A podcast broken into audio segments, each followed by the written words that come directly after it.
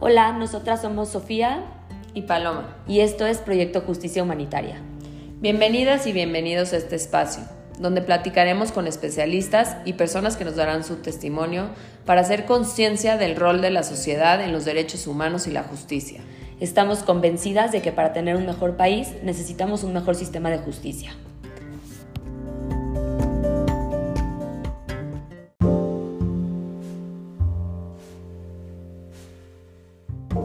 Bienvenidas y bienvenidos todos a un episodio más de este espacio de difusión de Proyecto Justicia Humanitaria. Hoy tenemos con nosotras a Carlos Zaragoza, que nos va a venir a platicar su historia, su testimonio y eh, como algún otro que hemos eh, platicado aquí en, unos episodios, en uno de los episodios pasados, Carlos también es un ejemplo de reinserción exitosa y queremos que también nos platique cómo fue que logró reinsertarse a la sociedad de manera tan exitosa y que está haciendo en este momento. Carlos, bienvenido a Proyecto Justicia Humanitaria. Gracias por estar aquí. Hola, Carlos, bienvenidos. Hola, muchas gracias por invitarme. Gracias a ti por acompañarnos y cuéntanos un poquito de tu historia, cómo comenzó todo este trayecto.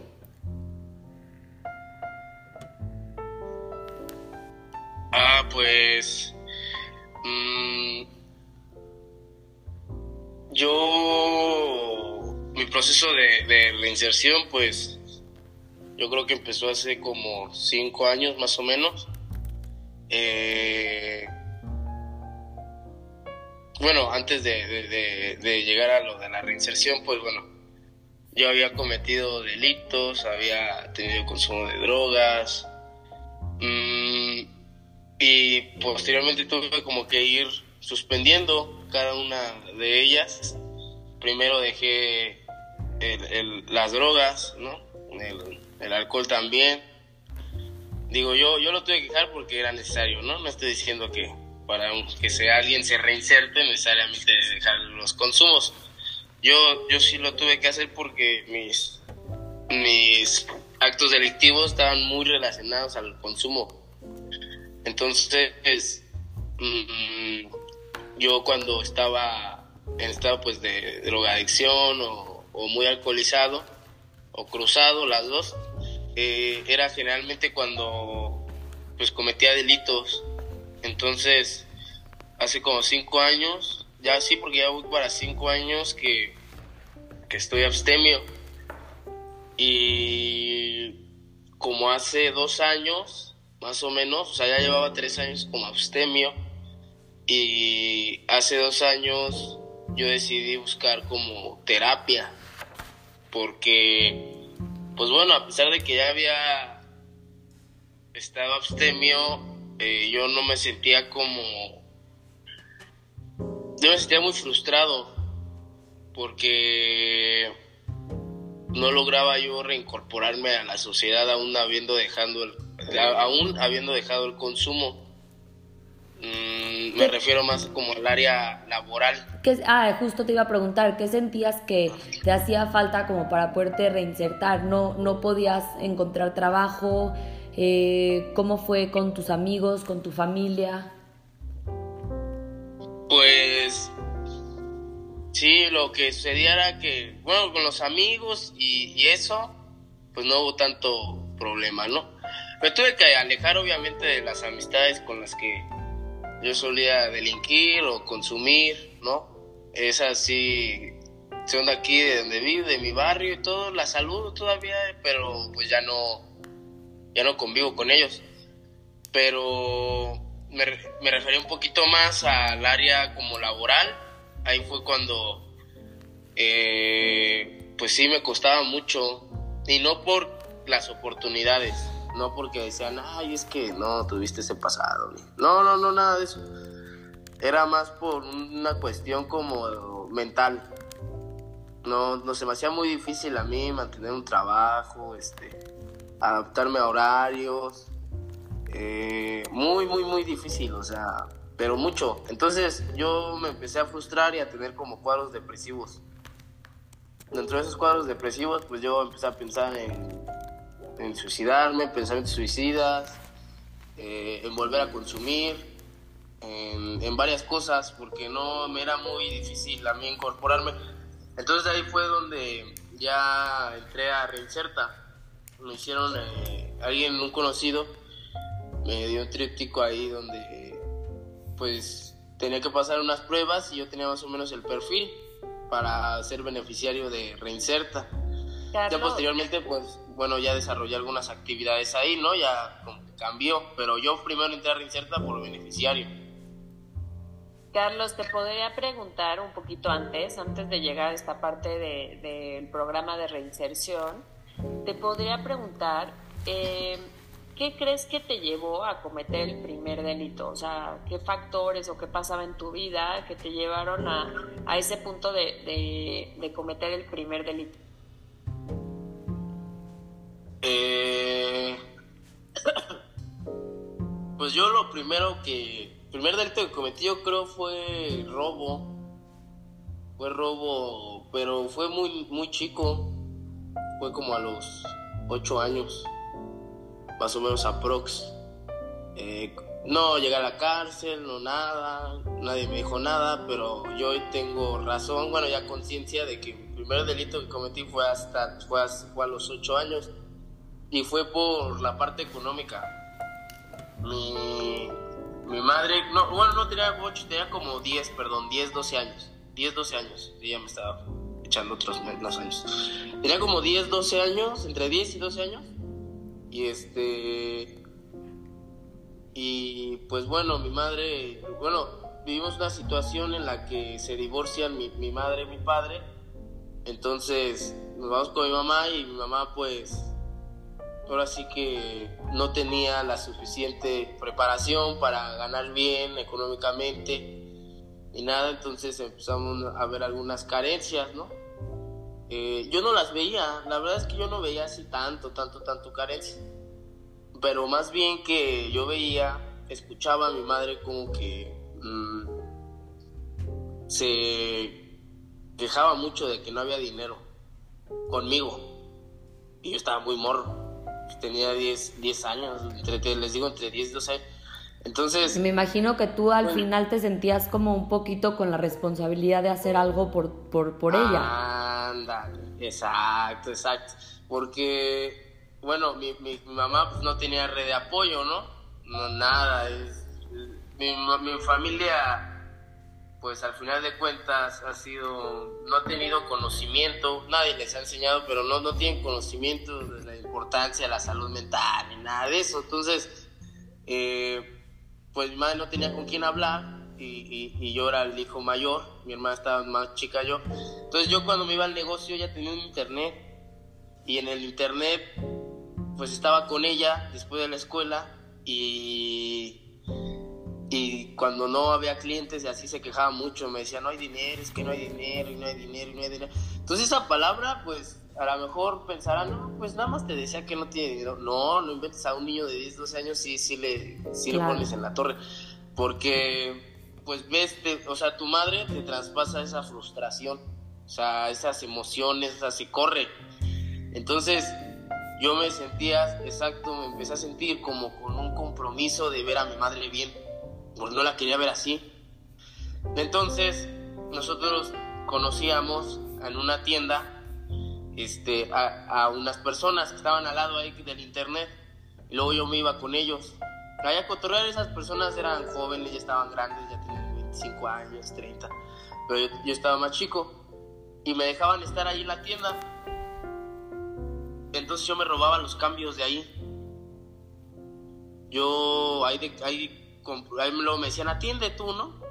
Ellos en buena onda, ¿no? O sea, de, que, ah, pues el niño quiere estar aquí, ¿no? Pues que atiende. Entonces yo atendía y luego así veía como que los billetes, veía, no, no se van a dar cuenta. Y agarraba monedas de 10, llegué a ganar hasta un billete a 500, me acuerdo. Y dentro de mi locura yo decía, no se van a dar cuenta. Hoy, hoy, hoy ya consciente creo que siempre se dieron cuenta, era imposible que no se dieran cuenta, pero más bien no me dijeron nada. Como que no sé, entendieron la situación, o yo qué sé, porque también conocían a mi mamá. Entonces, ya de regreso, yo el dinero se lo metí a la bolsa a mi mamá. Y como que le aparecía dinero, ¿no? Y, ya, y yo veía cómo sentía un bienestar al ver dinero. Entonces yo dije, ah, no. crees que tu mamá sabía lo que estabas haciendo o sospechaba? Porque pues mágicamente nadie encuentra dinero. ¿Tú crees que ella sospechaba y no te quiso decir nada, o sea, no quiso enfrentarlo o, o qué piensas de esto? También puede ser, puede ser. Yo nunca he sido un tema que he tocado con ella ya, porque pues bueno, como que es muy sensible al pasado. Pero pues, sí, puede ser cualquiera de las dos, puede ser que sí se diera cuenta y dijera, pues bueno, ¿no? Lo permitiera con, con tal de sentir ese bienestar. O la otra sí de plano que no se diera cuenta, ¿no? Porque se lo dejaba así en varios lados.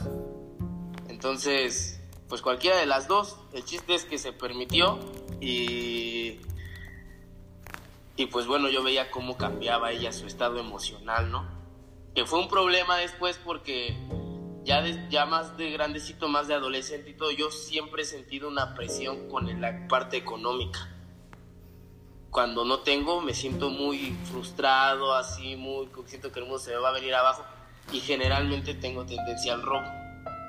Pero bueno, eso ya fue pues más sí, porque de alguna manera creciste como con esa idea y cuando viste que robando podía solucionar de, de eh, por decirlo de alguna manera en el momento inmediato la situación, pues te daba como este, este sentido de alivio, de esta sensación de que estás aliviado, de que, bueno, ahorita estoy bien, ¿no? Y entonces, claro que te regresa un poquito a lo que sientes o a lo que sentiste en ese momento.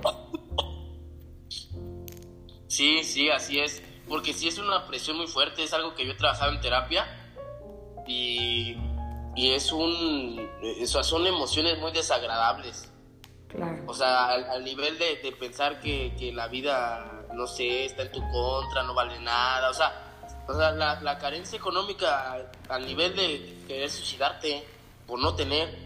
Entonces es un, sí es un como algo muy fuerte que ya después yo les, como les comento, en terapia me di cuenta que, que pues bueno, tenía mucho que ver por eso mi, e, el, robo. Soy como, me hice muy intolerante a la frustración. Claro.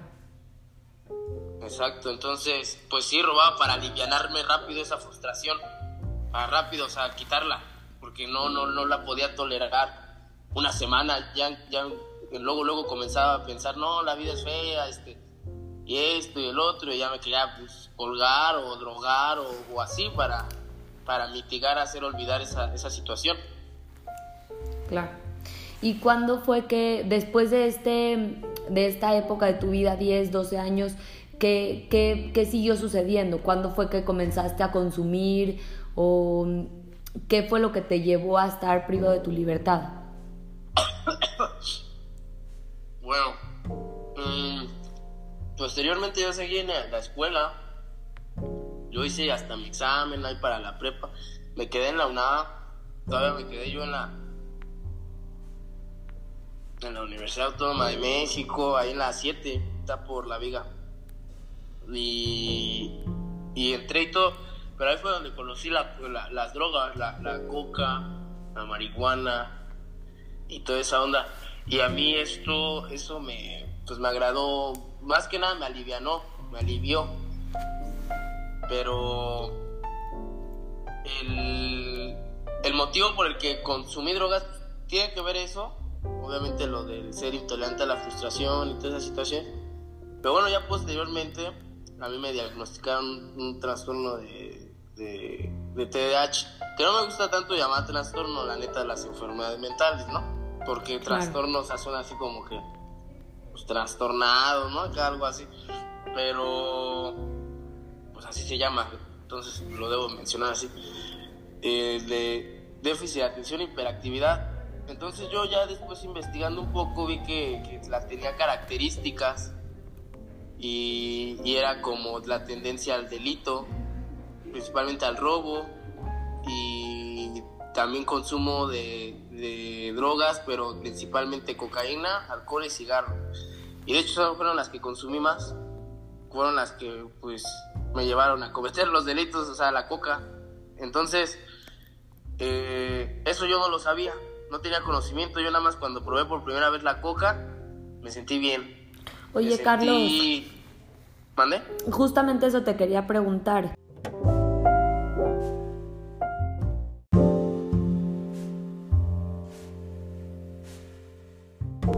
¿Y en qué sentías que te aliviaba principalmente consumir? Mm, yo creo que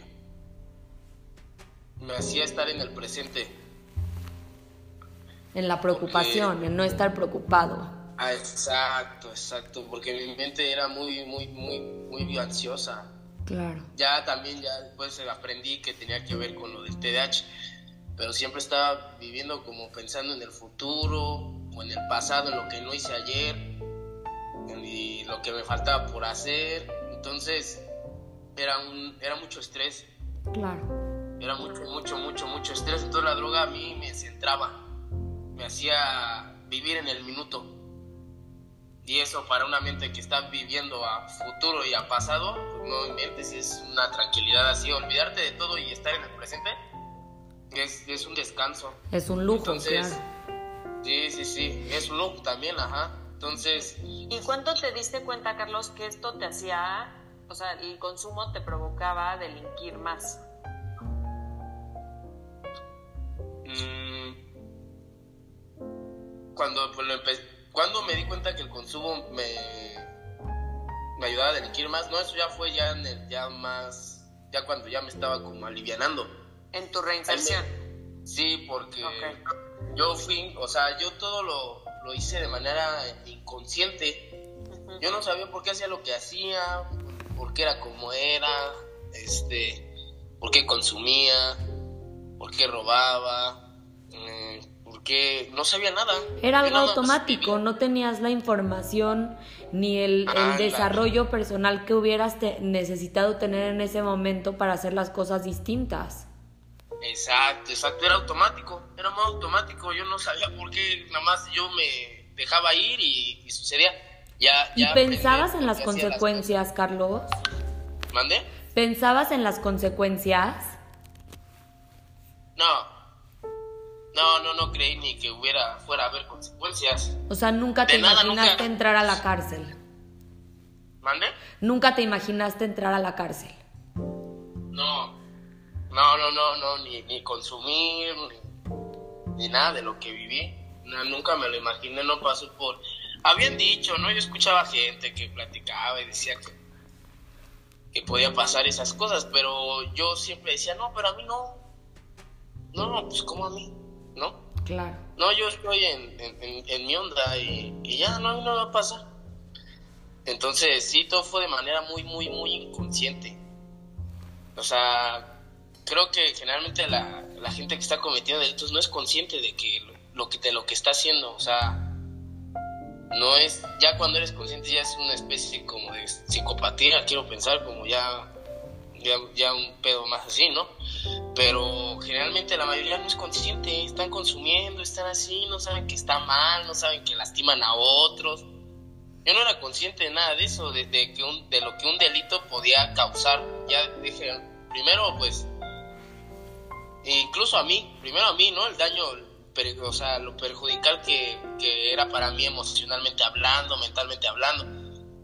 Luego lo que dañaba, lo que lastimaba a la economía de otra gente y posteriormente pues ese dinero qué tal si era para familias, entonces también a su familia, luego el daño psicológico, ¿no? Porque puedes traumar a alguien de puedes crear incluso un estrés postraumático a, la gente de, un susto así. Entonces, yo no era consciente de nada de eso. Nada, nada, nada, nada de eso. Yo nada más, pues quería tener. Lo que, no, lo que sí sabía que no quería era no tener. Y como siempre se me dificultó trabajar, no me gustaba, no lograba entrar al sistema de, de ay, mira, trabajas ocho horas y te pagamos esto. No, no podía. Sí lo intenté Sí, porque yo, yo sí lo intenté. Antes de, en lo que estaba así, en los delitos, consumiendo y eso, yo intenté trabajar bien. Y no podía. No, no, no lograba yo durar. Era mucho, pues eran trabajos donde estaba sentado y yo soy muy ansioso. Estoy moviendo las piernas, necesito estar parado, entonces no aguantaba. Que eran los trabajos donde me admitían, ¿no? Luego en, en otros trabajos igual siempre tuve problemas por la cuestión de de, llegar tarde, me corrían, de faltar.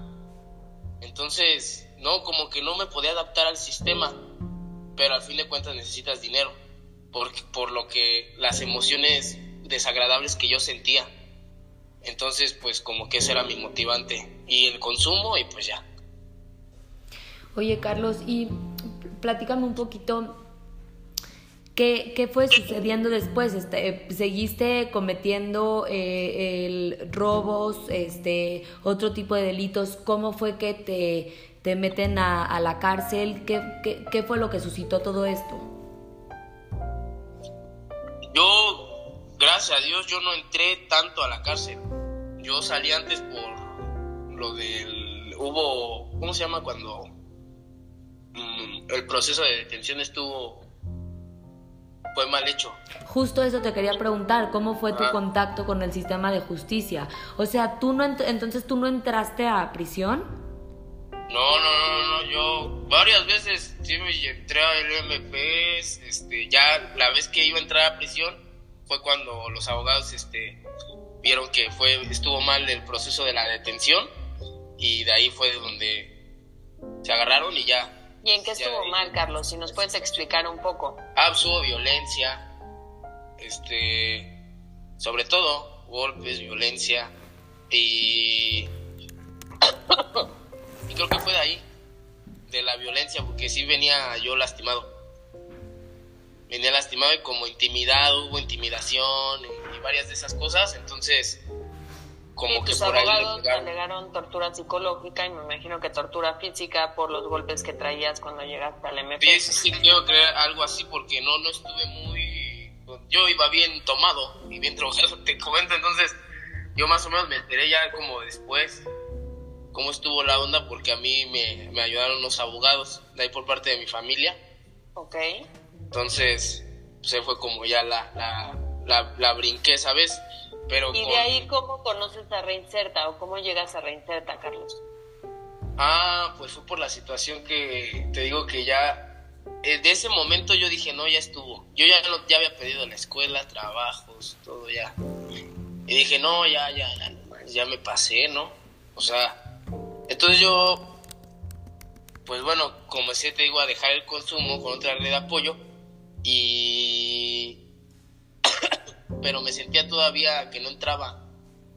O sea, no me sentía parte de la claro, sociedad. Claro, te faltaba todavía. como herramientas, como eh, para volverte a, a, a incluir en la sociedad de forma completa, porque como dices, para ser parte de una sociedad necesitas tener ciertas cosas, no nada más es, bueno, la familia, los amigos, es la parte laboral, es la parte social, pero también es la parte económica, la parte personal, ¿no? El desarrollo de una persona, todo eso son, son, son factores importantes para una reinserción. Exacto, exacto. Entonces, pues bueno, no estudiaba, eh, yo veía a todos los demás cómo estaban estudiando, la gente que en algún momento estuvo conmigo en la escuela. Eh, hablando emocionalmente en cosas, situaciones de pareja, yo no podía, no podía de plano mantener una relación emocional. Eh, de amistades, sí tenía amistades, pero igual me sentía apartado, me sentía distinto a ellos. O sea, sí socializaba, pero siempre me sentí distinto a ellos, como más con, el, con la mente más, más acelerada, más como revolucionada o sea, yo pensaba otras situaciones que ellos, pues no, güey, o sea, ellos estaban pensando algo más simple, ¿no? Más sencillo. Entonces no encajaba. Y hablando también en la parte laboral, de igual manera no lograba yo, yo trabajar en algo, porque yo tenía la situación de querer trabajar, pero en algo que me gustara, porque sí tengo historial laboral, sí simplemente trabajar varias veces en, en varios lados. Mucho yo trabajé en tiendas, farmacias, este, eh, en Cinemex, en Cinépolis, en, en call centers, o sea, sí tengo historial laboral. Intenté, intenté, intenté varias veces, pero no, no podía. No podía, entonces ya me encontraba muy frustrado yo en ese momento, ya llevaba tres años de abstinencia más o menos, ya me encontraba muy frustrado, entonces, pues bueno, ya me enteré de esta institución de reinserción y ya fue como me acerqué ahí ¿no? Ya, ya, ya, ya, ya llevaba un cierto proceso. así limpio, limpio, así de cero no estaba. Ya sabía como que ya había reconocido que lo que había hecho estaba mal, que había lastimado a otros, que había lastimado a mí mismo, ya más o menos sabía que no encajaba, o sea, ya tenía cierta información de mí por esos tres años que, estuve en abstinencia. Rápido la conciencia empieza como que así a generar, ¿no? Ciertas situaciones y te das cuenta de muchas cosas cuando dejas el consumo. Entonces, y es que sabes que esto es algo que no hemos platicado mucho en el podcast, pero tienes mucha razón. Esta parte de, de, la, de la superación personal, de conocerse a uno mismo, de un proceso terapéutico, es extremadamente importante para comprender de dónde viene lo que estamos haciendo y, y qué queremos mover. Sí, sí, sí, definitivamente. O sea, yo sin la parte esta de la salud mental, de la terapia que, he tomado ya durante años, no, yo no hubiera estado ahorita donde estoy ni sintiéndome como me siento. O sea, no se hubiera podido, o sea, la base... También hay que cuestionarnos mucho eso, que cuántas personas en nuestro país tienen acceso a este tipo de acceso a la salud mental. Exacto. Y siendo tan importante para para todo este proceso de reinserción que tú nos estás contando, Carlos. Exacto, sí, sí, sí. Es que bueno, en México no se apuesta tanto por la reinserción. No, se apuesta por el castigo. Claro. Entonces, en el castigo no necesitas salud mental. No, en el castigo, pues en el castigo necesitas castigadores, nada más, castigos. Pero pues de la terapia no, no es necesario. Entonces, como México no apuesta por, por la reinserción del sistema penitenciario de México, me refiero. Este, como no apuesta por la reinserción, pues entonces no es importante este, pues las terapias, pero pues sí, para que alguien se reinserte es la base. Para mí fue la base. Fue la base porque yo podía tener así al mejor empleador del mundo, si me lo pusiera. Y si me dice, mira, te tengo los mejores trabajos y esto, y bien motivado y lo que tú quieras pero si no tenían las herramientas emocionales ni mentales, o sea, hubiera valido queso de todas formas. Y así con todo. Entonces, pues es la base nada más que aquí no se apuesta tanto. Por eso todavía está como aquí en México la vieja escuela. Eso de la criminología, de, castigar, y ya esa onda de los burgueses, ¿no? De que tiene años. Sí, y algo muy importante que dices y muy fuerte de tenemos una mentalidad de castigador pero no de reinsertar. ¿Y qué pasa? Pues la mayoría de las personas entran y salen de prisión, entonces van a volver a delinquir y, va, y es un círculo vicioso que no acaba.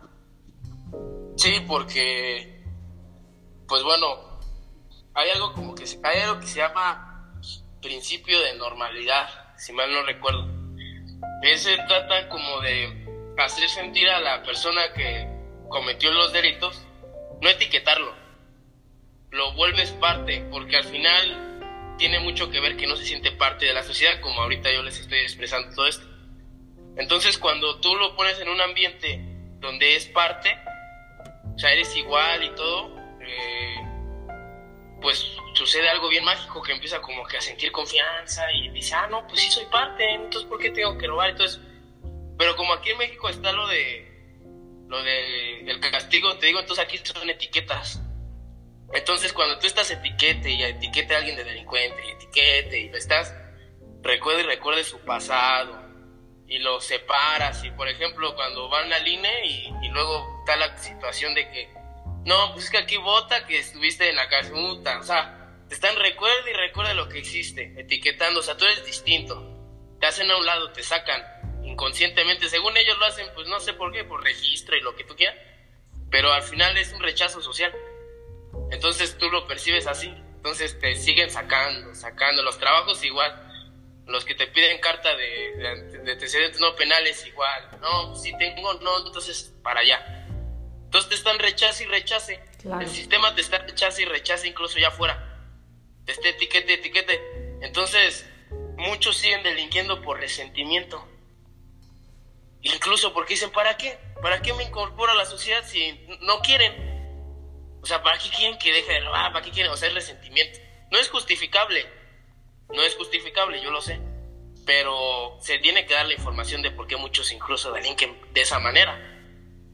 Porque luego ya, ya tienen un resentimiento muy grande ante el sistema. pues el sistema los está rechazando y rechaza. Muchos los rechazaron desde la primaria. Desde la primaria los niños problemas.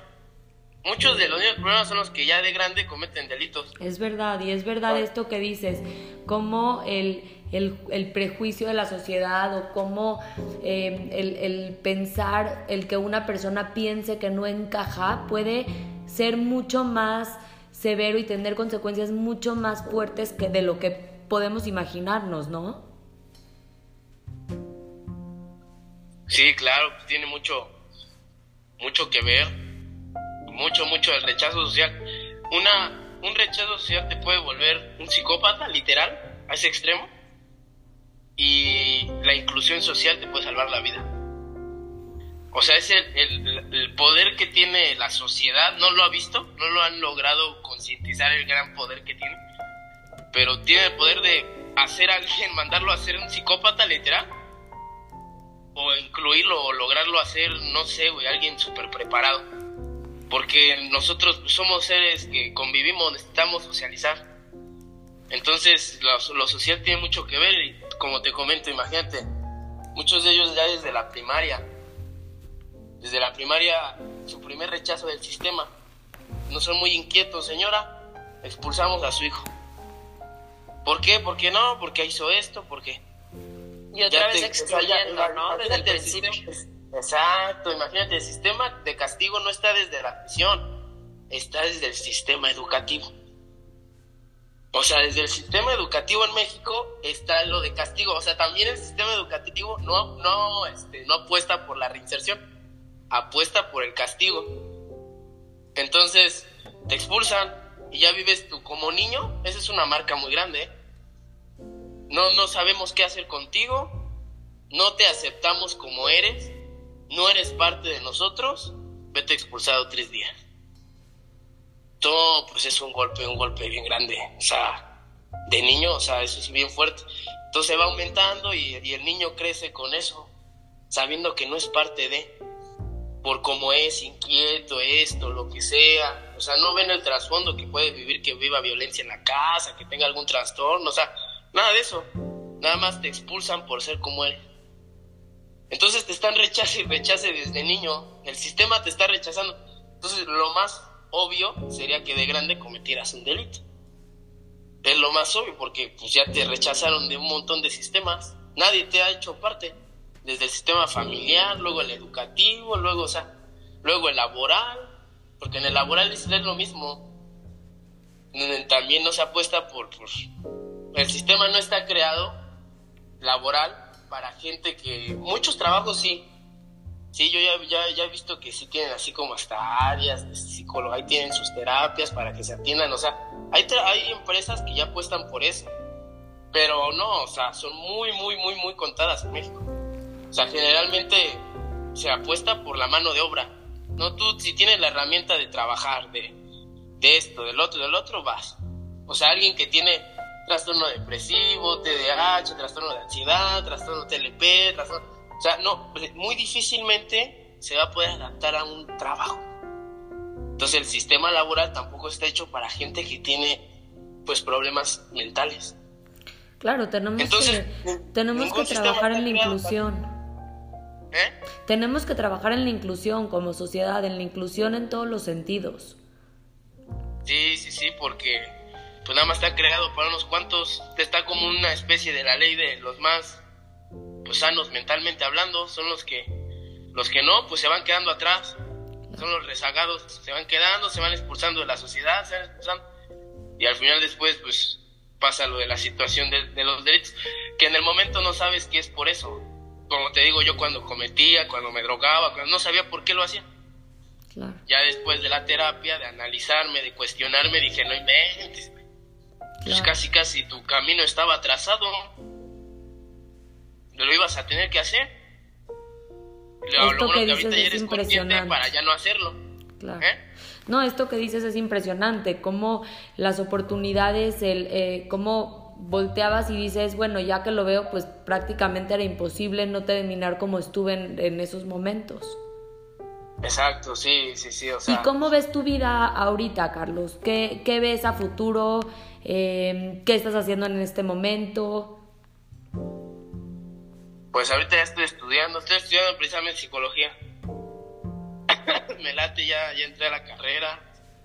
Este, estoy impartiendo unos talleres de masculinidad, de también a ver si se da la oportunidad de prácticas restaurativas ahí en Rincerta. Eh, aparte tengo un negocito ahí de ropa, ¿no? Que vendo mi ropita ahí para darme un extra. Y pues nada, tengo, tengo pareja también aparte. ya como que ya me he ido incorporando a varias situaciones, pero todavía me cuesta. Sí, todavía me cuesta. Es yo estar en terapia constante, porque aún a mí me cuesta mantener lo que tengo. Pero es, es impresionante, Carlos. La verdad es impresionante lo que has logrado cómo te has este, eh, emprendido este camino de conocerte a ti mismo, de salir adelante, de encontrar otra forma de vivir tu vida, de darle un sentido diferente, un significado diferente a las cosas y, de estar así ahorita como estás, comparándolo con, la persona que, que, eras hace unos cuantos años, la verdad es de que creo que has, has recorrido un camino ejemplar. Carlos, y también te queríamos, o sea, además de felicitar por este camino recorrido, te queremos hacer la última pregunta que le hacemos a todos los invitados del podcast. Tú, Carlos, ¿qué le desearías a México y a su gente? ¿Qué le desearía a México y a su gente? Pues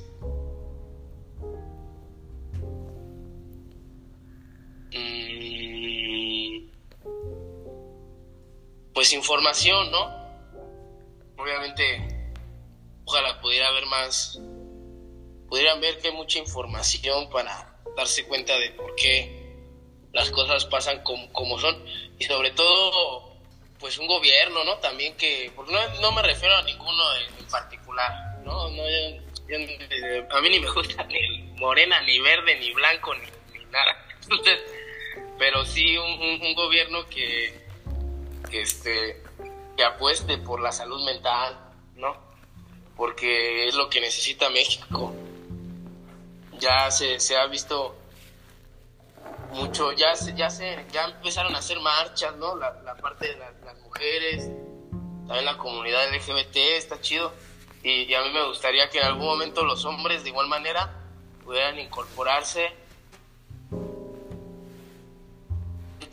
Porque al final también hemos sido pues víctimas de un sistema que nos ha beneficiado. En algún momento nosotros mismos los hombres lo implementamos, pero hoy en día es obsoleto. Hoy en día solamente ha creado más violencia, más sufrimiento. Las cárceles de hombres están repletas, o sea, yo la otra vez platicaba, no es normal que haya cuatro reclusorios varoniles, o cinco, en la Ciudad de México y, un, y dos de mujeres. O sea, ¿por qué? Digo, qué bueno que haya nada más dos de mujeres, ¿no? Se trata de que no haya más violencia, pero no es normal, o sea, es un índice de que la violencia masculina, o sea, predomina. O sea, hay más este, personas que están privadas de su libertad masculinas, que han cometido delitos, han incurrido en eso. Entonces tiene un porqué, o sea, ¿qué, qué, qué se está fallando como, como sistema, como sociedad, en la que pues, muchos hombres cometen delitos, ¿no? Al final de cuentas, entonces yo pues, le desearía a México eso, un, un gobierno una, o una situación o planes que se implementaran para, para trabajar la, la salud mental y sobre todo pues que algún día ojalá nosotros como hombres también ya, ya seamos más conscientes de, de cómo nos ha afectado todo esto, ¿no? Eso es lo que yo le desearía a México. Carlos, pues muchísimas gracias por haber estado con nosotras hoy. De verdad que tu historia es un ejemplo de admiración, porque la verdad es que ver cómo, cómo has salido adelante y lo que estás haciendo hoy por ti, por tu vida y por México y por las personas que te rodean es realmente eh, de admirarse. Te agradecemos muchísimo por haber estado hoy con nosotras y gracias a todos por escuchar. Nos escuchamos la próxima semana.